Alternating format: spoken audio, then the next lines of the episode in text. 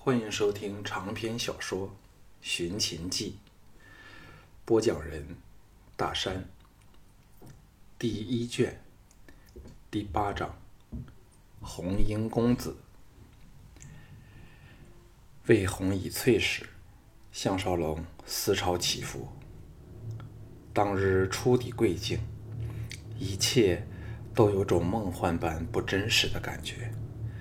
眼前的时代和他一点关系都没有，所以尽管他纵情享乐、游戏人间，也没有丝毫来自社会或者是人际的压力。因为说不定，忽然他又被马疯子的仪器抓着，送回到二十一世纪里了。他就像一个不负责任的顽童。可是经过了受伤和保利流浪之苦后，这个梦幻般的世界忽然变得真实和有血有肉起来。元宗伟大的殉道，廷芳氏的苦难，重重的打击，使他无论在感情上或者是在精神上，都投入到这个世界里去，越陷越深。眼下，他虽是享尽了美女和富贵，其实……却是失去了宝贵的自由和自主。在这战国的时代里，没有东西比人才更宝贵。一个法家的李克，一个兵法家吴起，历史魏国变成了一等强国。商鞅更厉害，只手令秦国变成了东方众国最大的威胁。而现在的项少龙，因为以五十个人。阻截了近千的凶悍马贼，也变成一个这样的人才。诸国对人才只有两种态度：一是为我所用，一是力杀无赦，免得一日成为劲敌。现在，乌世罗对他项少龙正是展开笼络手段，以富贵和绝色美女使他泥足深陷，不能自拔，所以。假如自己透露少许要找秦始皇嬴政的心意，保证立即小命不保。这样一座守卫森严的城市监狱，要逃出去，根本是痴人说梦。当年若没有与乌世罗同级的大商家吕不韦的帮助，嬴政的父亲一人休想逃回秦都咸阳。是否就这样要为赵人长久的办事儿呢？假如乌世罗命他杀戮别国的人，自己该怎么办呢？项少龙叹了一口气，走往大厅去见陶芳。陶芳正把一名峭壁搂在怀里，大字手足之余。见到他，才放开了峭壁，亲切地招呼他席地坐下。共进丰富的早点。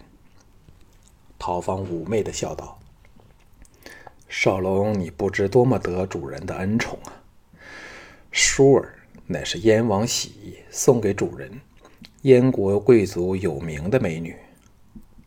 他肯送你，可见他对你多么看重。”项少龙愕然说：“我们不是与燕国正在交战吗？”陶芳显然对他这句“我们”非常欣赏，欣然道：“若非交战，燕王喜怎肯送出这么动人的处女啊？正因为战事失利，才想以此大礼打动主人的心，希望主人在我们大王面前美言几句。嘿，现在主人把燕国美人送给了你，摆明不会带燕人说话的了。”项少龙暗叹，内中竟有这么复杂的情由，转而问起了廷芳氏。陶芳神秘一笑，说：“这事儿我和主人说过，他定会对你有所交代。放心吧，只要你多立些功，连大王的公主都可送给你，何况区区一名歌舞姬呀？”项少龙暗感不妙。偏又无法可施，那种任人操纵的感觉，确实是泄气之极。陶芳说：“现在我带你到乌家城堡去见主人，今晚你不要接受那群爱戴你的兄弟的任何约会。有个人想见你，但现在我却不能透露那个人是谁。项少龙心中一动，想起了那躲在车帘后的雅夫人。乌氏大宅是城北最宏伟的府邸，不过若称它为城堡，更妥当点儿。四周围以高墙厚壁，有引水城护河，唯一来往的通道是座大吊桥。附近全是园林，不见民居，气势磅礴，胜比王侯。一路驰来。项少龙才首次留心到城内的行人、景物、玉琼楼。若非女多男少之相，真不觉得这繁华的大都会曾历经战火，还被魏人占据了整整两年之久。据陶方说，全城不计军队，有近十万户，每户有十多人至数百人不等。照此计算。这个大城市竟超过一百万人了。城内遍布牧场、农田和仓库，可以想象，若被敌人围城，城内仍能自给自足一段长时间。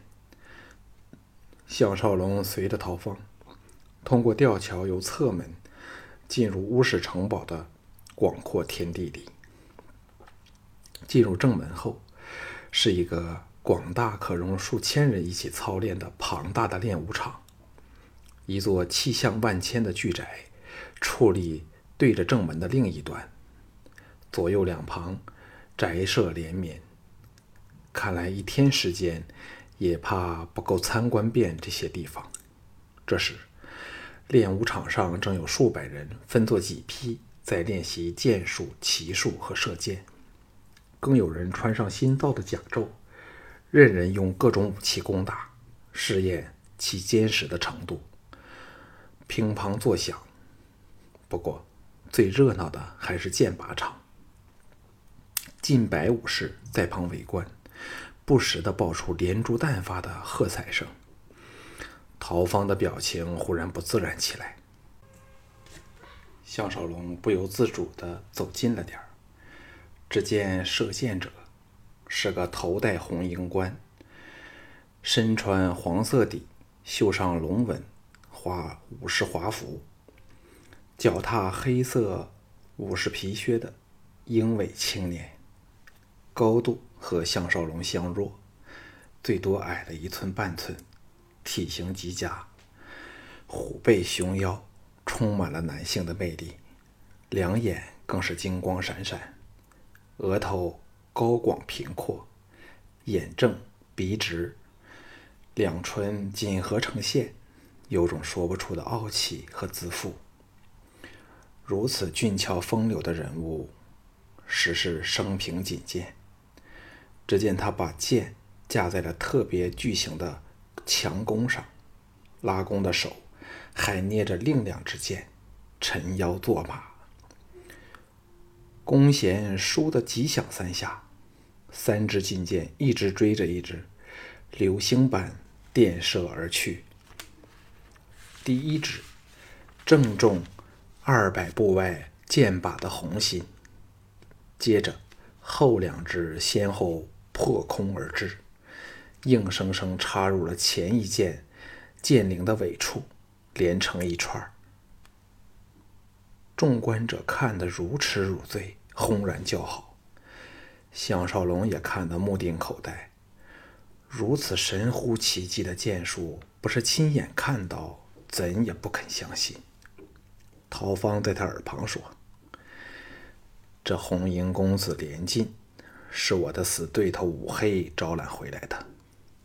无论剑术、骑射，均为我府之冠。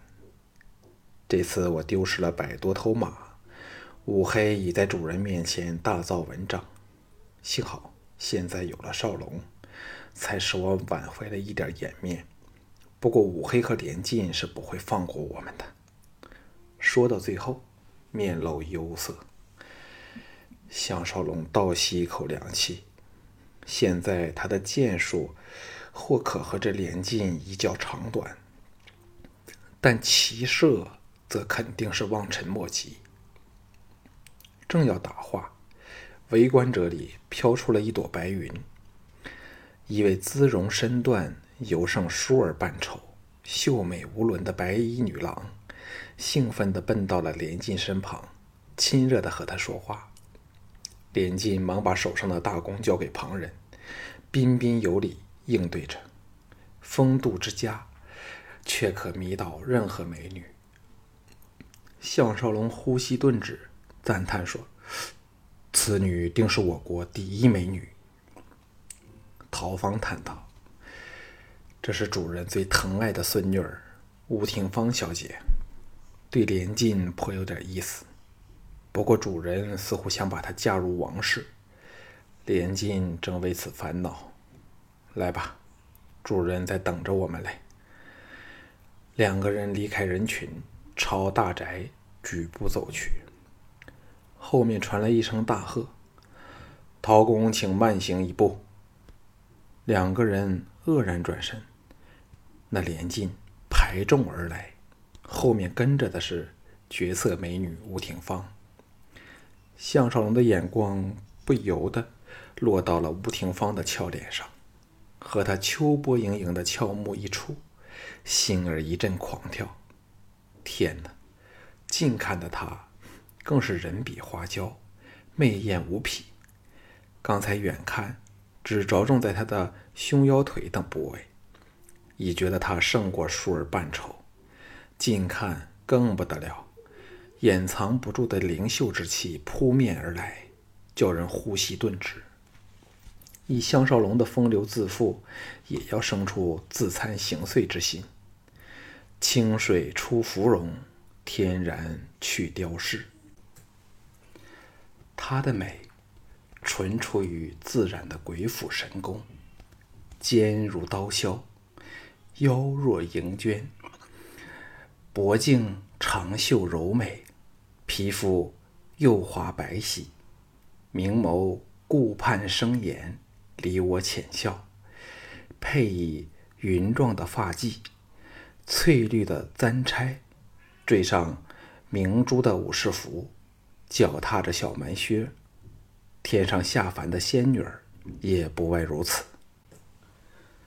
吴廷芳见他目不转睛地看着自己，露出不悦之色。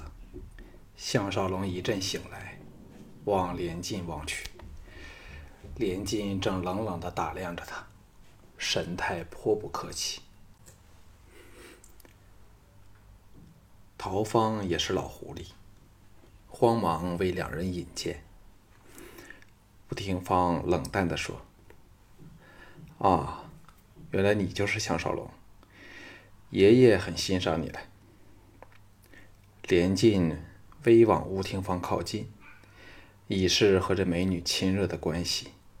微微一笑说：“在下也很欣赏项兄，不若择个吉日良辰，大家切磋切磋，让在下见识一下能独挡八百马贼的神剑呢。”项少龙听他表面虽是客气，实则语含讽刺。暗示陶芳夸大了事实，心中有气。想到若能和这自负的人来个自由搏击，必可打得他变成个肿肿猪头。但比较其他的，便可免则免了。唯有谦虚的笑道：“连兄剑术盖世，小弟望尘莫及，怎么够资格和连兄切磋？”有闲还要请兄指点一二。吴廷芳听得他们好像要较量剑术，本来脸露兴奋之色，闻得他如此说，既失望又不屑的低骂道：“没胆鬼！”竟掉头便走。连晋显然非常满意吴廷芳的反应，仰天一笑，说。项兄真令在下失望，如此也不强项兄所难了。转身追着吴廷芳去了。项少龙反而心平气和，潇洒一笑，与陶芳继续往巨宅走去。